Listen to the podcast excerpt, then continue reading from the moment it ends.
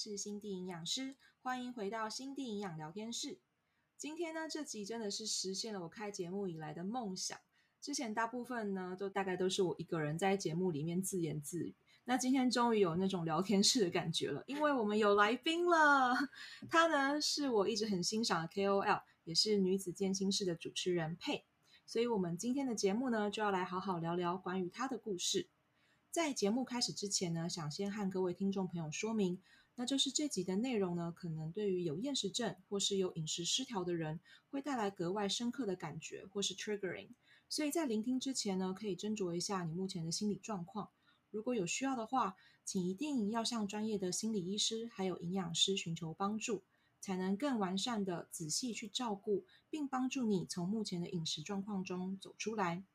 那我们就来欢迎今天的主角佩，Hello，Hello Cindy，Hello 各位听众，大家好，我是佩，呃，我是一位推广健身健心和健康生活的 KOL，然后也是女子健心室 Podcast 的创办人跟主持人。那我是希望能够透过我自己的故事分享，还有一些各类型的来宾分享，然后希望鼓励大家可以重视跟照顾自己全方位的身心健康，不再为其他人的眼光而牺牲自己的福祉。回到身心强壮、健康的本质，肯定自己独特的美，活出最完整而真实的自己。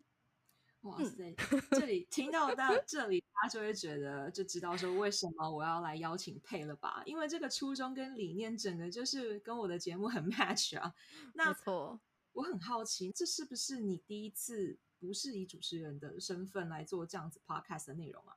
如果是以来宾的身份去上其他的 podcast 的话，是有。相关的经验，不过大部分都是去聊呃我自媒体的经验，然后为什么我会创立女子健身室的这个过程。嗯、那比较少，应该是说这个是第一次来完整的聊我饮食失调的心路历程之类的，嗯，就比较 detail 的聊这样子。我其实那个时候犹豫了蛮久才联络你，就是嗯，一开始我们认识的时候是我先去上你的节目，对。然后，因为就跟你一样，我就觉得说，我其实很少跟别人聊到自己这么 personal 的，就是饮食失调整，对啊。嗯嗯。然后 结果没想到一说就是直接告昭天下。其实你那时候来找我的时候，我还蛮开心的，因为正念饮食这个话题其实是很少，就是很少人在聊，然后也特别是很少营养师在聊。所以我就很开心说，说哦，终于有营养师要聊这个主题了。然后又很很，就是已经很久没跟大家分享正念饮食这个主题，所以我就觉得哦，就是太棒了。然后那时候看到你的经历，就觉得天哪，这是也太棒了吧！就是就是厌食症这个是也是我们饮食饮食就是那我们的频道分享的饮食失调的一部分嘛。那其实厌、嗯、我们的频道大部分都是暴食，比较少厌食的分享。对，那那。我觉得，尤其又是又是专业的营养师这样子的身份，我觉得是可以提供给大家更多的启发。对，所以我觉得真的很棒。录完之后，其实回想还蛮热烈的。嗯，对啊，我觉得特别是因为有饮食失调或是个有饮食障碍这方面的呃粉丝，会特别有共鸣。嗯嗯嗯嗯嗯。就连我自己的朋友，他们听到我在你的 podcast 上分享，也觉得说：“哇塞，我都不知道，就是哎，光鲜亮丽的营养师背后竟然有这样子的故事。”嗯，所以其实我那时候录完的时候是有一种轻松的感觉。就虽然我还是会蛮在意别人的眼光，但是我知道说。上去录这样的节目，那种初衷是什么？然后我有看到，就是很多粉丝朋友给你的一些意见回馈啊，就觉得说，哎、嗯，这样子的内容其实真的可以帮助到很多人。没错。所以后来，嗯，就比较坦然，就面对说，嗯，没有关系，这种故事分享给大家，其实真的可以帮助到不少人。而且我觉得你可以就是 po 自己的故事在 IG 上，哎。真的吗？真的，我非常鼓励你这么做，因为主题内容本来就已经在聊这个了。如果你可以再带出自己的故事的话，我觉得是可以，就是更贴近跟粉丝、跟其他人的那个距离，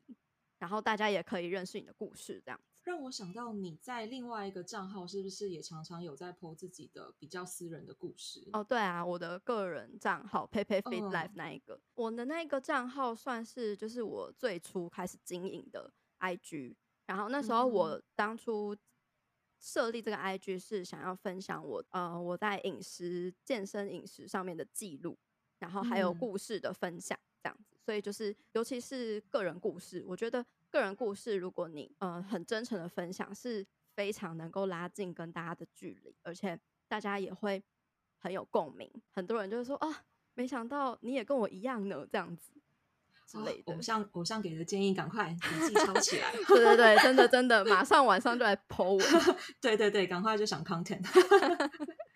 那就是从佩佩 Fit Life 啊，到你现在就是创立这个女子健心室，嗯，你的当初的那个初衷是什么呢？我觉得初衷还蛮不一样的，应该是我的一个成长的历程，就是回到说，嗯、呃，我一开始创立那个 IG 其实是接触健身嘛。那接触健身之前，我其实有长达十多年的减肥历程，应该说我减肥的资历已经非常的。深深远了，就是是一个老前辈，从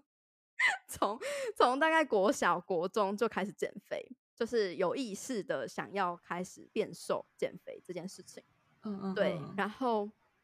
嗯，我创立那个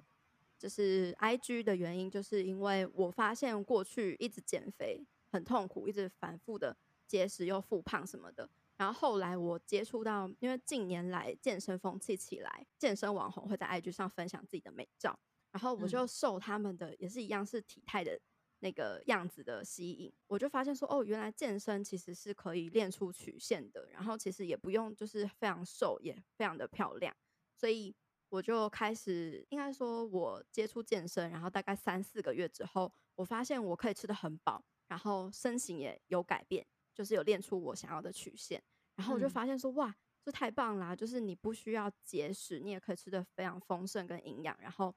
还能够变得很很健康强壮。我相信这个是很多女生需要的。然后我成立我自己的 IG 的目的初衷也是想要宣导说，其实不要再用节食减肥这样的手法减肥。嗯，对。然后我就希望能够分享我自己非常就是分享一边分享我的过程，然后一边让大家见证我的改变跟我学习到的东西，算是一边做然后一边分享吧。对，然后可是后来因为其实我减肥历程很长嘛，所以我在其实大一的时候我就有过饮食失调的现象。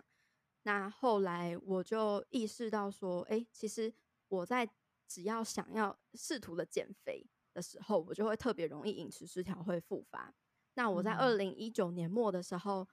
那时候经历了大概三四个月的非常严格的减脂，就是只是为了要去出国，然后穿上我人生第一件比基尼，非常漂亮的展现自己的身材，这样、哦、对。然后结果一回国之后，我就饮食失调到一发不可收拾，就是每一天都在暴食啊之类的，所以我的饮食失调复发就又很严重。所以那时候。我太痛苦了，痛苦到我就下定决心说，我一定要让自己康复。加上当时我是已经离开了我正职上班族的设计师的这个行业，然后转职成为全职的自媒体，所以我认为说，哦，我应该要多方的发展。然后如果是只有 IG 的图文的话，其实是非常受限的。然后大家其实看过一个图文，也不太会有印象，而且很多图文都会一直被刷到后面。那新来的人，他们就会觉就会不知道你是有什么样的故事之类的，所以我又要 重讲很多遍。那但是 Podcast 的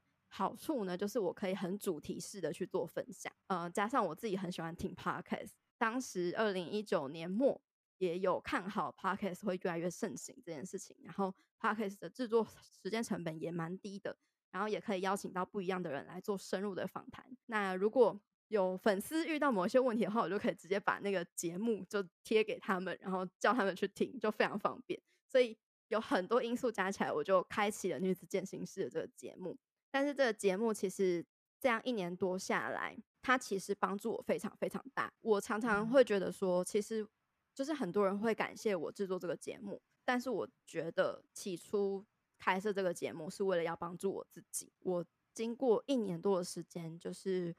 重复的 复习这个话题，然后又邀请很多相关的经验的人，然后还有各方专业人士来访谈，我就慢慢的去疗愈了自己，然后我也真的从饮食失调中走出来了。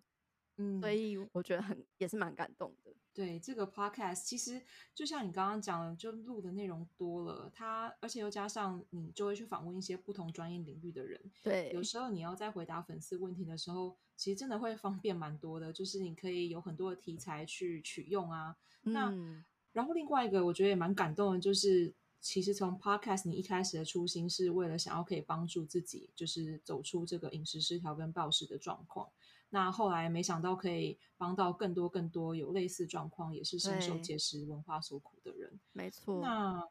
就是我相信很多粉丝们也常常会问到你一个问题：在经历过这整个十几年的过程中，有没有一些？呃，你那时候遇到的比较深刻的回忆啊，或者是你曾经尝试过的方法，还有你那时候，比如说心理方面的感受，或者是亲朋好友的一些看法等等，就那个时候你的减重过程大概是什么样子？可以跟就大家描述一下吗？我相信，就今天这其实是给佩的粉丝一个大回馈，就他们想要问的问题，通通都在这一集了。好哦，其实我都。在其他的平台，我有多多少少分享过我的我自己的故事。那今天可以比较完整的、详细的跟大家分享。自从我有意识以来，大概国小，国小就会跟同学在比较身材。大概国小几年级啊？大概国小呃四五六年级。就那时候，其实已经开始慢慢有同才之间的比较啊，然后。嗯嗯嗯，对，就是已经有有胖瘦的这个概念出现了。嗯。然后我记得非常印象深刻的一次，是我那时候在跟同学一起跳舞吧。然后我们有一个姿势是一起把手举起来的姿势。然后那时候就是我跳完舞之后我，我我下台了。然后有一个男生就跑来跟我说：“哎哎哎，你跟那个谁谁谁的手臂比起来粗好多哦。”啊，小学就会讲这种，对，他就他就说我的手臂也太粗了吧之类的。可是其实我的手臂是正常的手臂，但是我手臂可能是有一点肉肉，但是也不会说太胖的那种程度。但是，但是他让我跟其他的那个女生比较的是，那个女生她非常的细，非常的骨感，就是她很感觉就是会走在路上会被风吹走的那一种，就是几乎没有肉，然后你只能看到骨头。的那一种，嗯，但是那时候的审美观就是喜欢那一种的，嗯，对，嗯嗯，所以我那时候我就就是算是种下了我第一颗自卑的种子，然后我去补习班啊之类的，我也会跟就是被跟其他的同学去做比较身材的部分，然后甚至有些老师就会直接指着我的那个臀腿就说就是很粗之类的，老师也这样讲哦，对，老师也会这样讲。或者是会开我的玩笑，欸、对，会会开我的玩笑，或者是嗯，反正我就是觉得很不太舒服的那一种感觉，嗯，对。然后家里的人也是，就是家人、妈妈，还有阿姨、姑姑，还有表哥，然后嗯，反正就是各种亲戚，就是会说哦，你的大腿好粗哦，然后手臂好粗哦之类的。然后屁股很大啊，然后什么的。我那时候去选挑选衣服的时候，其实也是因为我的身高比较矮小，我只有一百五十二公分。那时候国一的时候就已经五十公斤了吧，所以我就觉得啊，好像自己真的蛮胖的。然后很多衣服也都是为瘦子而设计的，尤其是通常小个子，嗯、呃，以一般来说可能就是会做的，连各种嗯、呃、袖子啊，还有裤子啊，都会比较窄小。但是我就是属于。个子矮，可是四肢是比较肉肉的，所以就变成是我会塞不下那个长度刚好的衣服，然后我就变成是要穿就是更长的衣服，可是其实是不合身的那一种。嗯，我觉得你你讲到一个很好的重点，就是我们现在常常会觉得说，好像只有体重机上的数字可以帮一个人贴标签。但是其实现在这种衣服的版型还有尺寸，也是可以间接的在评论一个人的身形，给他们贴上比较胖啊或者比较瘦这样子的标签。对，没错。嗯。而且那时候完全不会觉得是衣服的问题，就是你永远那时候小朋友就只会觉得是自己的问题，所以要修正的永远是自己，而不是要换其他的衣服。然后我那时候就为了就是我要去塞下那些衣服，所以我就开始减肥。嗯，我从国中。就开始有意识的少吃，可能就开始不吃宵夜啊，然后开始限制自己很多饮食之类的。甚至暑假的时候会去疯狂的游泳，每一天游来回四十趟的那一种，然后连续有两个月，然后结果 暑假过去才掉两公斤。是投资报酬率也太少了，对，非常少。然后我我也我不知道哎、欸，就是我用运我用游泳来减肥这件事情，就是行之有年的事。因为游泳对我来说，我就觉得哎、欸，就是可以不用流汗，然后我是觉得呃热量也可以消耗比较多的那一种有氧运动。对，嗯、可是就是也才像两公斤嘛。然后我虽然很气馁，可是又觉得哎、欸，好像还是有瘦，那就算了。可是后来开学之后，上高中之后。就开始课业忙碌，然后你就没有办法每一天都游这么多泳了嘛。然后加上说可能呃饮食啊也回归正常了，自然而然就又复胖了。后来就胖，我发现我胖了之后，然后我又会开始减肥。就是胖了之后呢，嗯、身旁的人就会跟你说：“哦，你变胖了。”然后那时候我就会很焦虑，我就会我就会开始想要减肥，所以我就会一直不断的在胖了又瘦，然后瘦了又胖，这样子不断的就是。来回溜球，对，然后然后我真的是 master of 瘦身知识，就是那时候那时候我会爬各种文章，那时候可能相关知识文章大概都是从部落客那里出来的，所以我就会 follow 超多部落客的各种瘦身方法。那他们早期的那种瘦身方法，不外乎就是什么郑多燕，然后跑、嗯、跑步。然后就是少吃，嗯、然后或者是敲胆经之类的，还有抹瘦身霜，就是晚晚上抬腿啊，对对对，晚上抬腿 也有，然后用滚轮什么什么，我真的就是都试过。可是我再怎么瘦，我的原本比较肉肉的四肢就一样的还是很胖。对，所以我的衣服啊，然后呃裤子啊，就是都一定要很遮屁股跟大腿，我才会安心。对，嗯、然后。那时候我非常的努力哦，就是每天跳郑多燕，然后每天早上晚上都会跑步，然后少吃多动什么什么的。可是我还是依然的，就是还是依然就看起来肉肉的，不知道为什么，然后就一直对自己很不满意。然后身边的人也还是会说：“哦，你都你我看你都这么努力了，为什么还是没有变瘦啊？或是为什么你的大腿还是这么胖啊？你知道吗？就是我一直不断的在活在这个体态的嗯、呃、各种眼光还有限制里面。”所以我那时候其实是很痛苦的，然后就是每一天都一直不断的在量自己的大腿，就是我会拿那个手哦去圈我的大腿，嗯、或者是圈我的小腿，嗯、然后我从国小大概就会这么做了，就是每一天我都会去圈，就是非常的病态。然后我觉得你已经很辛苦了，然后你身边的人也是非常的不忌讳的跟你讲，就是 他们心里面的话耶。对，可是他们是带着一种怜悯的心，就是会觉得说，哦，哦，就是我看你好努力，然后还会给我鼓励，我就是说，我相信你这么努力，你一定瘦得下来的，然后就会有给我一种莫名的希望。然后可是当我就是在很努力，然后还是没有达成，就是他们认为的心中的某一种瘦的形象的时候，就会说：“哦，你这么努力了，可是你怎么还是这样？”嗯、然后，然后特别是就是我的表哥吧，他呢，他就是审美观是喜欢那种超级骨感的女生，所以他甚至会拿他的体型，就是比如说他拿他的小腿来跟我的大腿比，就说：“哦，你看你的大腿比我的小腿还粗。”之类的，就是就是这种比较，然后都让我就是真的是会一秒溃体的那种，因为我真的很努力的在减肥。然后我这期间就是后来也有遇到代代餐跟就是小贺，我那时候在我的女子健身室的 podcast 也有跟大家分享，就是喝代餐这件事情。我的人生经历了三次代餐，三次，三次。然后我第一次是在高三升大学的时候。然后那时候我每天早餐我只有带早餐，因为其实代餐也是蛮贵的，身为一个学生负担不起两餐，所以我只能每天就是取代早餐这样子。但是我喝了一阵子之后，不知道为什么我的月经就不来了，我就吓到了，我就想说，因为我的其他的嗯生活起居什么的都蛮正常的。那这是我第一次月经不来，我就去看妇产科，然后那时候妇产科也说，哦，就是你可能压力大，或是诶睡眠不足啊之类的。虽然是催经药有来，可是我还是觉得说，哦，有可能是小贺的问题，我就不喝了。然后不喝之后，我就正常来了。那我就下定决心说，哦，不要再靠代餐，我要健康饮食加运动瘦下来。但是后来，就是我在大二的时候，我又遇到了一次贺宝福。然后当时是因为我觉得自己变太胖了，然后我很想要赶快瘦下来，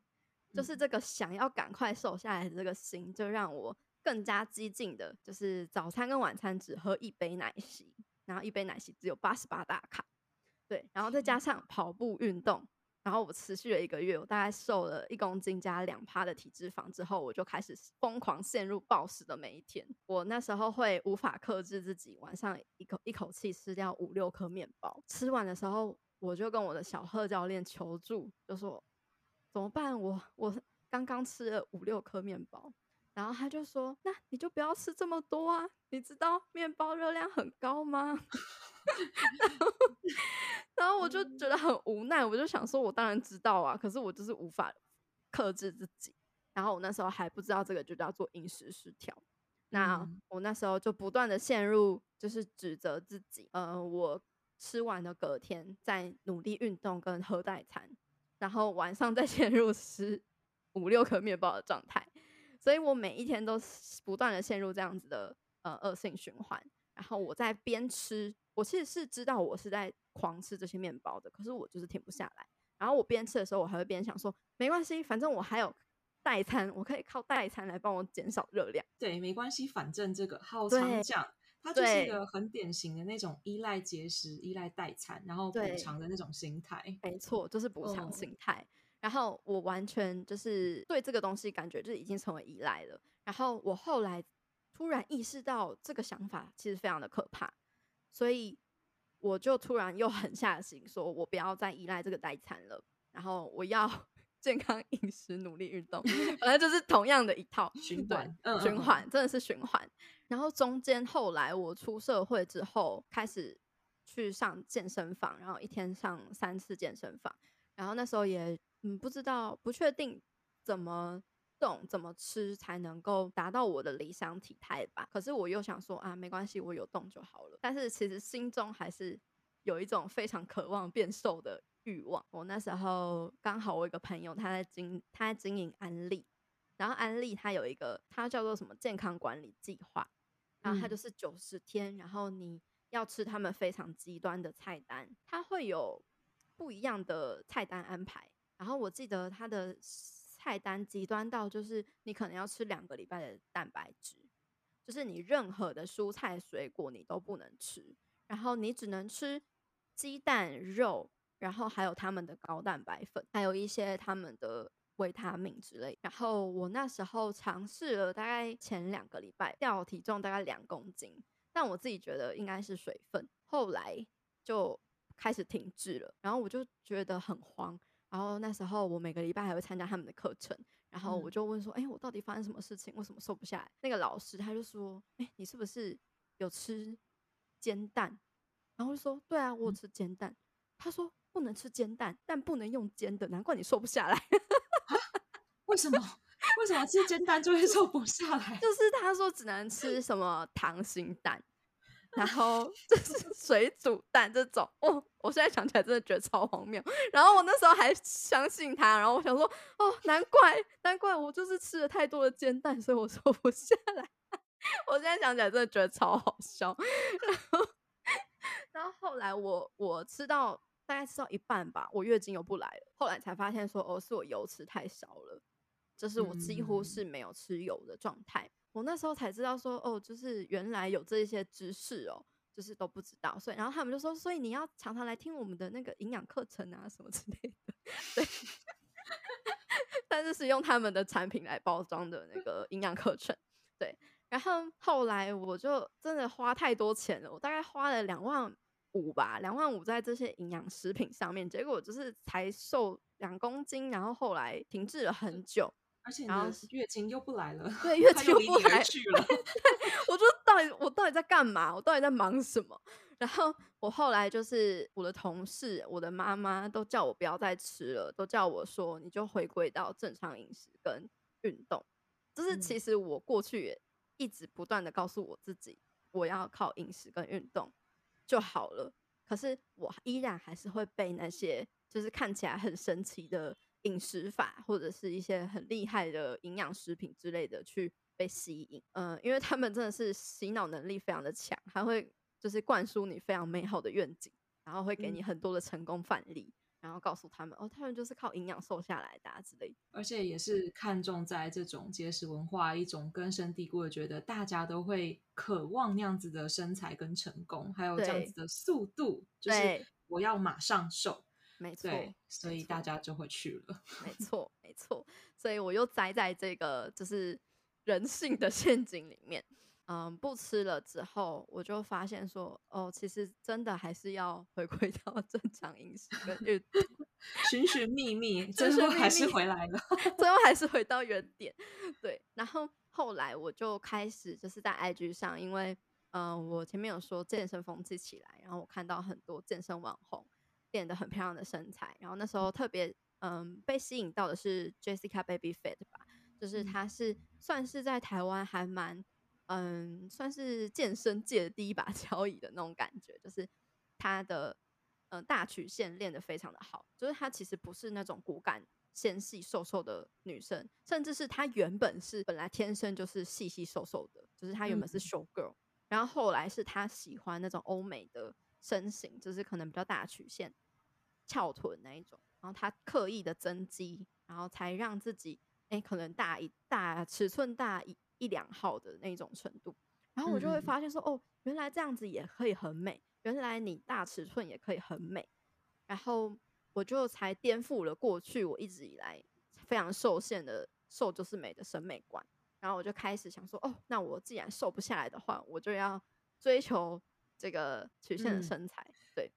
就有没有发现其实？这种节食文化啊，跟我们身形体重，它其实也是一种时尚潮流，有没有？就是像小时候的你，那个时候就是走纤瘦路线才是主流，但是到近几年，哎，有曲线啊，有臀部啊，然后有腹肌这样子，有结实感，这样才是新的。嗯、对，嗯，但是。你又觉得，就是其实说到底，依旧啦，这些不管是有线条，或者是说纤瘦，它其实多多少少还是围绕在我们的体态的要求的一个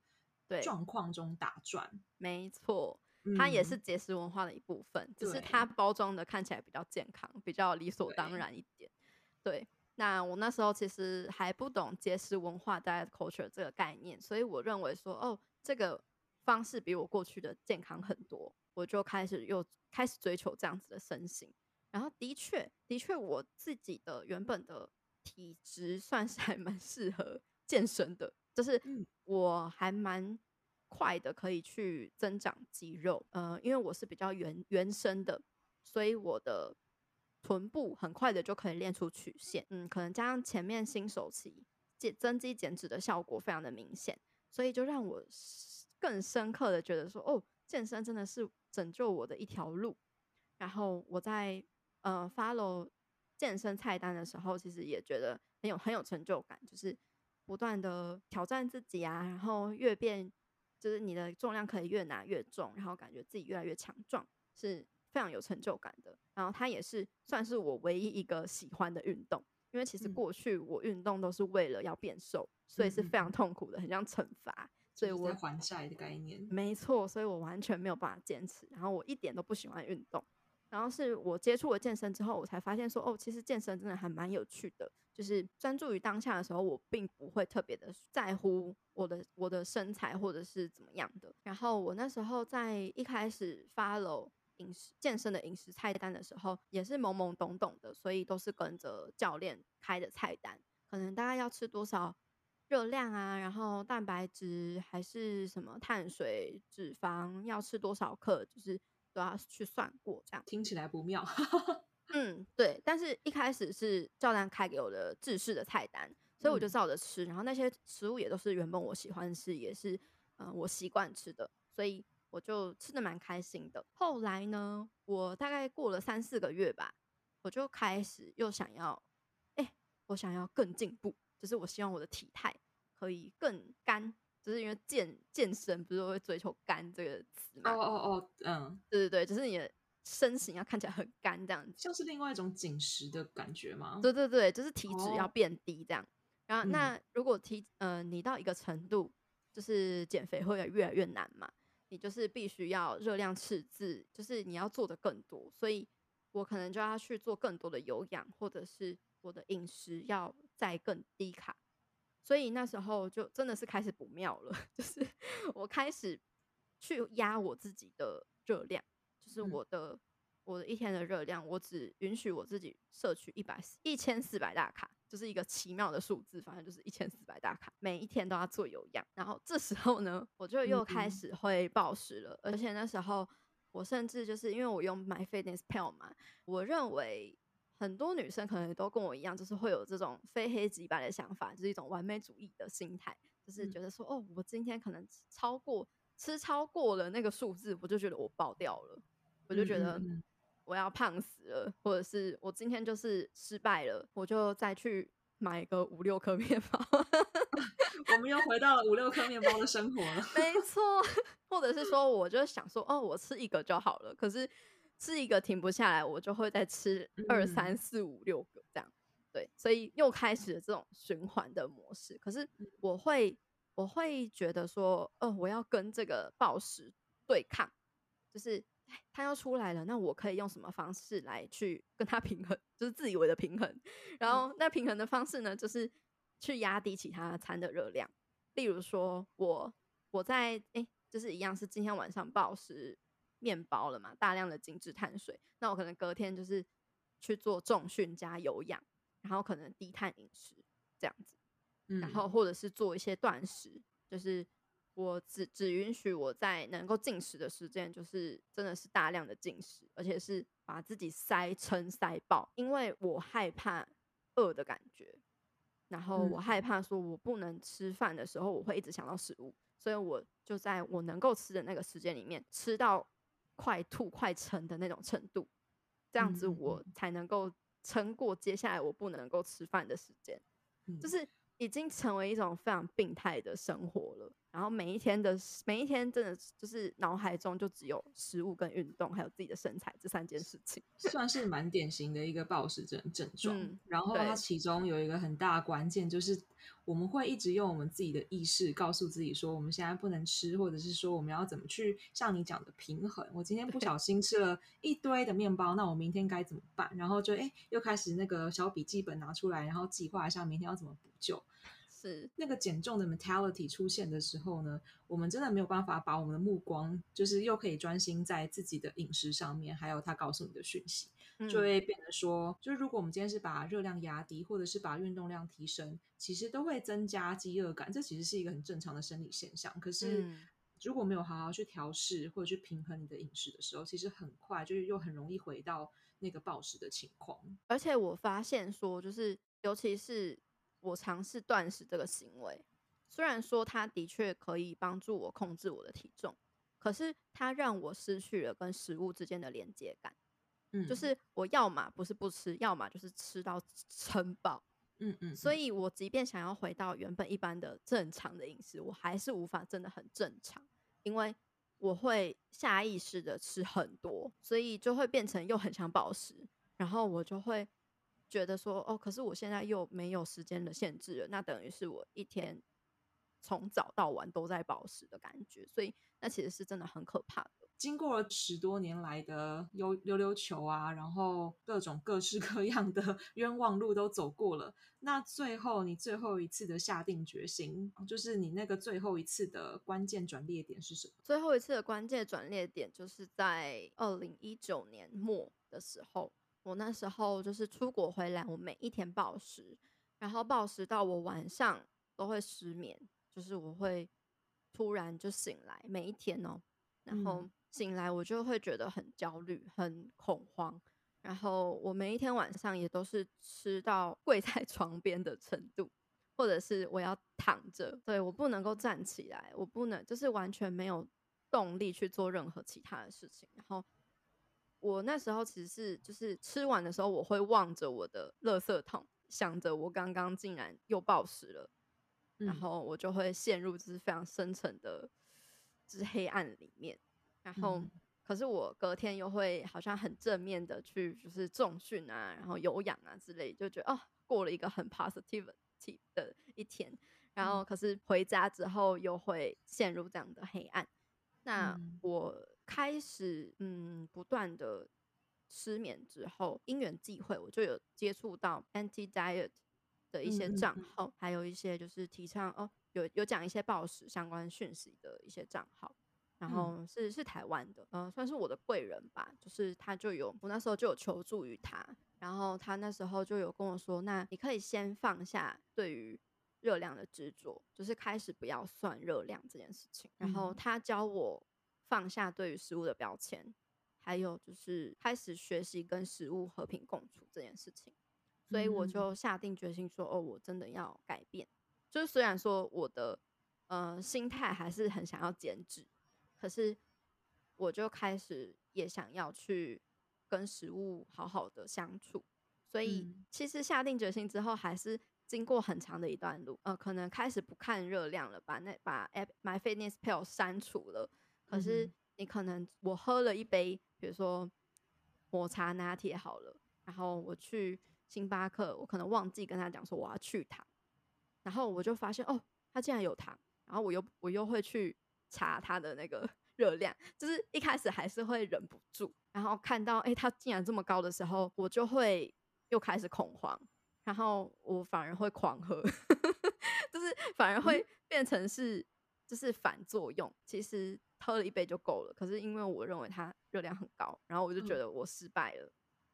就诸如此类的，oh, 对对对，就觉得反正失败，那算了，就对，就算了，喝光，然后我可能还会去买面包吃来之类的，oh, 就是因为压力来了，然后我想要舒压的管道又是会倾向于饮食，所以，嗯、然后又加上我每一天的脑海里面就只有食物，所以我真的是那阵子真的是非常的痛苦，所以我可能每一天就是一直不断的在。呃，跟这些食物去做抗衡，久而久之，我慢慢的能够去放下对于食物的热量这件事了。我觉得它算是一个循序渐进的过程。对然后，然后你发现说，哦，其实可以不看热量也没关系。我开始有这样的认知，我就发现说，哦，我好像一点一滴的在前进，在进步，在放下对于食物的某一些标签。嗯、但但是其实还是有，呃，饮食失调还是没有完全的好。所以我那时候就也开始决决定要去做 podcast，然后我想要访谈那些走过暴食症、走过饮食失调的人，嗯、他们是怎么经历的。我也一边就是可能去看一些嗯其他的文章，或者是像正念饮食的书籍等等的，嗯、我去跟大家分享。诶，如果你有饮食失调，或是跟食物有一些不和平的关系，原因是什么？那你可以怎么解决？可是其实我在分享的时候，我自己算是完全还没有完全走出来的，还在调试。对，还在调试的。嗯、所以其实我那时候抱持的心态是，我希望可以跟大家一起进步，一起成长。就是我分享这些东西，不代表我这方面就是特别厉害，或是我这方面就一定做得到，或是做得到完美，嗯、而是就是我跟大家一样，都还在嗯试着跟食物就是和解。我分享我的这一路的心路历程，我跟大家分享我的嗯。那些方法什么什么的，对，所以其实也是有一些粉丝会私讯我，他们就会觉得，哎、欸，就是也是蛮受鼓舞的，就是他们可能也会认为自己可能要完美啊，或是一定要康复啊，才能够分享相关的资讯等等的，嗯，对，嗯，所以我开始接触正念饮食，然后开始接触冥想，开始接触一些身心灵方面的资讯，开始疗愈自己之后，我才发现说。这个才是最重要的，嗯。然后我开始大量的追踪国外的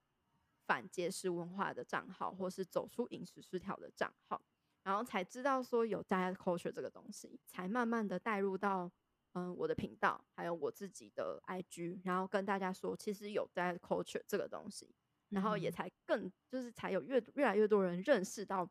他们都深陷在 diet culture，然后他们的很多行为都是由 diet culture 所引起的，所以我觉得真的是要把这个意识给带出来。就虽然说我们没有办法很及时的从这个文化中跳脱，可是至少你要先知道你正在这个文化里面。对对，那先有自我意识。对对对，就是先有自我意识，这件事情真的很重要。意识到了之后，你才能够慢慢的去跟他保持一点距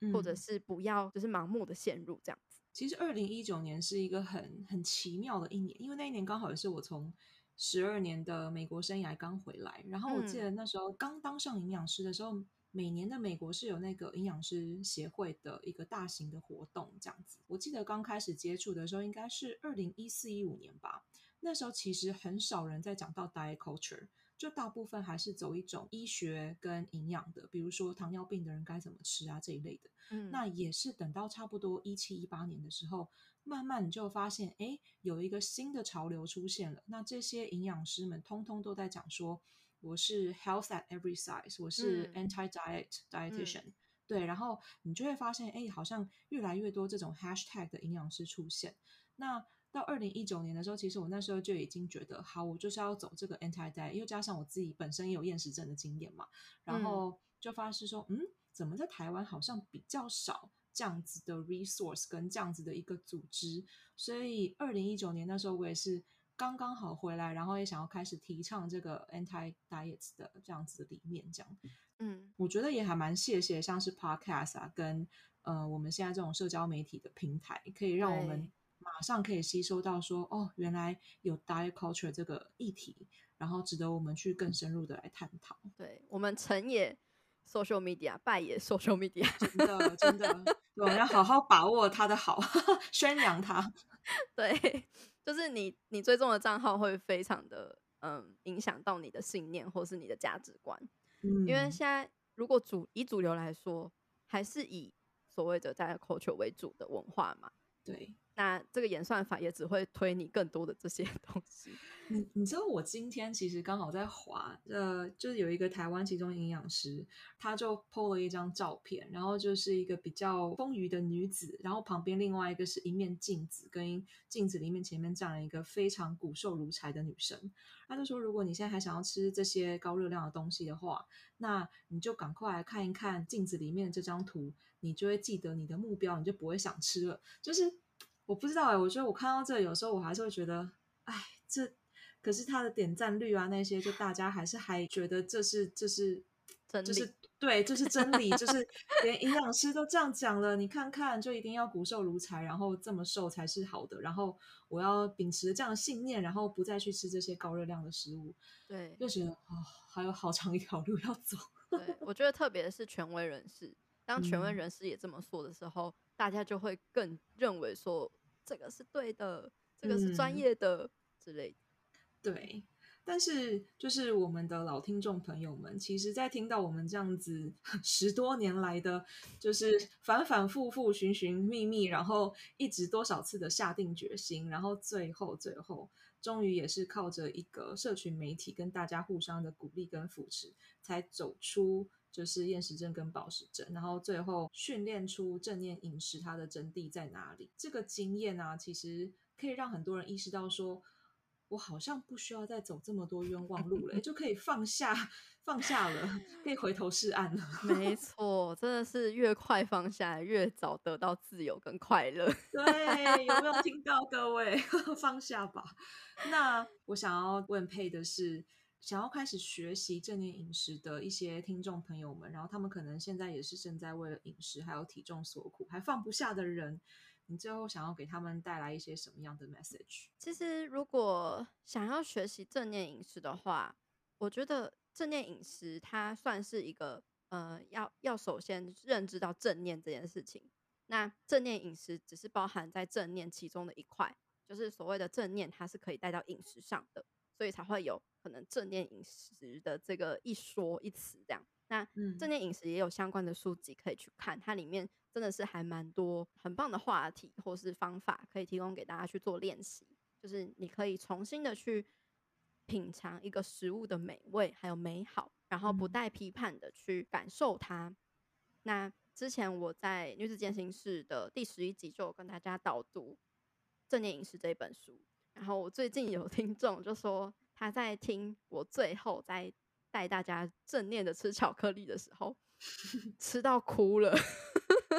就觉得天哪，也太感动了吧！就是真的是有带给大家疗愈的力量。我我们那个时候也做了一个 workshop，就是请大家来这边边喝，好像是薄荷水吧，然后配巧克力豆。嗯也是哎、欸，就是真的有人吃一吃，因为有一个是瑜伽老师，然后他很会做冥想这一类的，就是呼吸吸吐的动作，然后我们就做了一个这样的 workshop，哇，超多人一个哭之后连锁效应，大家都哭了，哇，我就觉得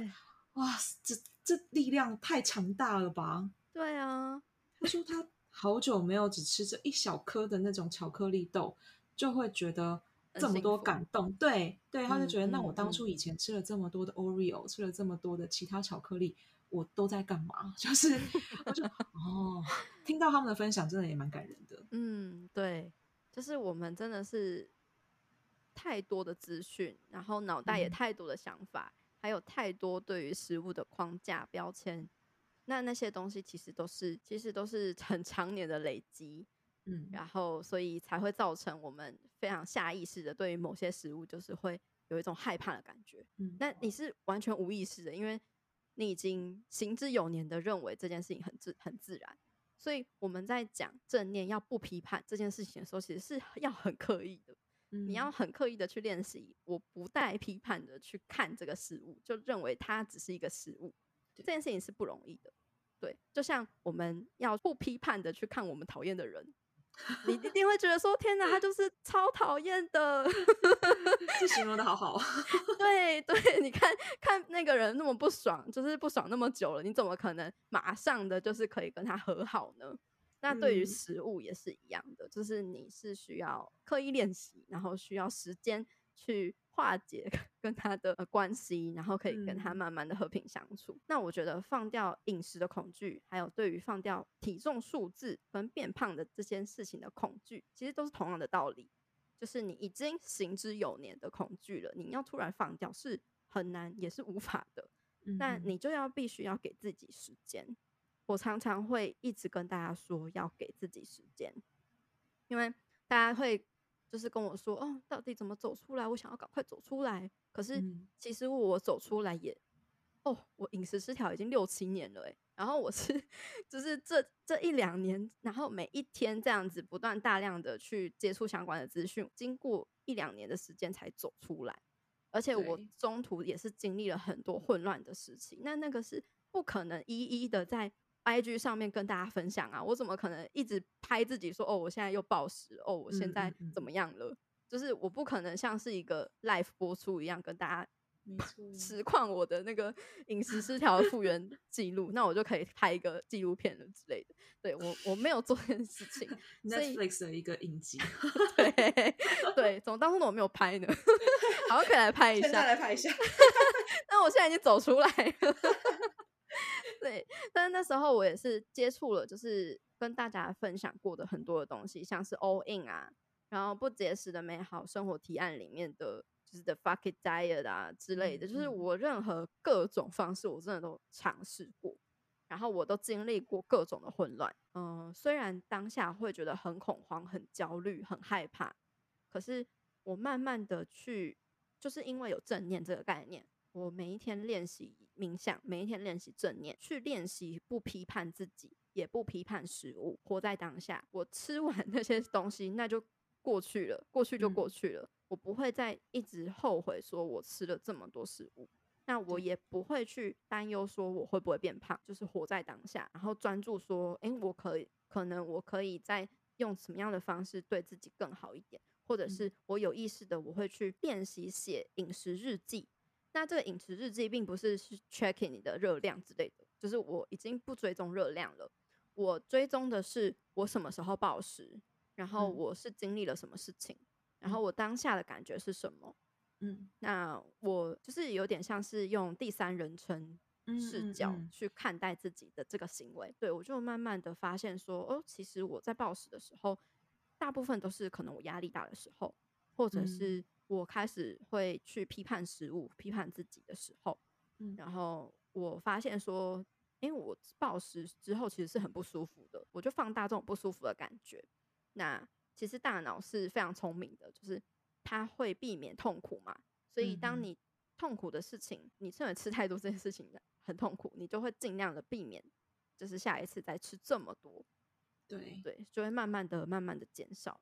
进食的量，这跟我之前就是最近刚结束的这个读书会的 Nourish 啊，它其实其中一个步骤就有讲到说，我们要怎么样用练习以客观的角度来看待你今天发生的每一件事情，就是饮食方面啊，像你刚刚说的，就真的是非常贴切。怎么样的情况下会让我自己不舒服？那我下次应该用什么样更温和的方法来善待自己，才可以避免到那样不舒服的状况？对，所以嗯，我觉得这样的日志是真的很推荐大家。如果刚开始在做正念饮食的时候，不知道该怎么办的时候，真的没有关系。我们就是以一个很客观的角度来看待你今天面对食物的每一餐，你的每一口，嗯、然后你的想法是什么，你就把它写下来。嗯、那之后你的这个点滴啊，还有甚至是每一个你小小的里程碑，回过头来看的时候，你就会觉得它每一个都是很重要的环节。没错，没错，嗯、而且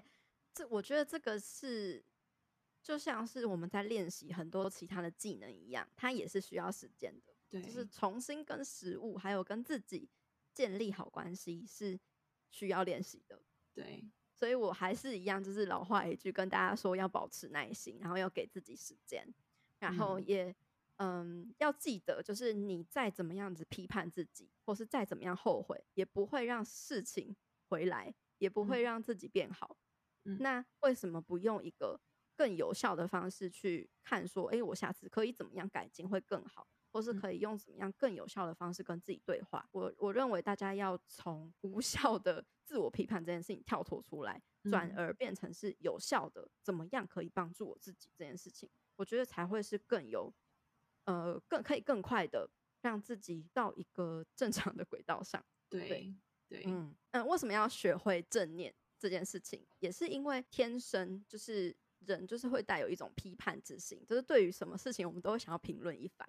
那其实我们生来啊，都不会去批判食物或是我们自己的身体，所以，所以说有批判、有好坏对错的这些价值观，绝对都是后天教育而来的。那这些深植在我们心中的信念呢，就是已经默默的成为了我们的潜意识了。你从来不会去质疑，也不会发现。所以，只有在你身体或是心里觉得很痛苦的时候，那就代表是你的潜意识在想要对你说话。嗯，那回应他们的方式，就是要直接的去面对这些痛苦和恐惧。对，对，就这么简单。但是很多人就是会一直想要逃避，会一直觉得说逃避那些痛苦跟恐惧就会不见。可是不会，他们只会在在在你后面追着你跑。对，所以。你要么你自己跑得很累，要么就是转过身来，呵 呵直接看看着他们，然后你就要问问自己，你到底在恐惧什么？那你要问自己，你到底真的想要的是什么？那你为什么会这么在意别人的评论？你要一直不断的、很勇敢的去探索，很勇敢的去走进那些恐惧、那些很可怕的东西里面。那当你愿意去感受、去看见那些黑暗，然后去接受自己的脆弱和不。不完美的部分的时候，你就能够 削弱他们带给你的力量。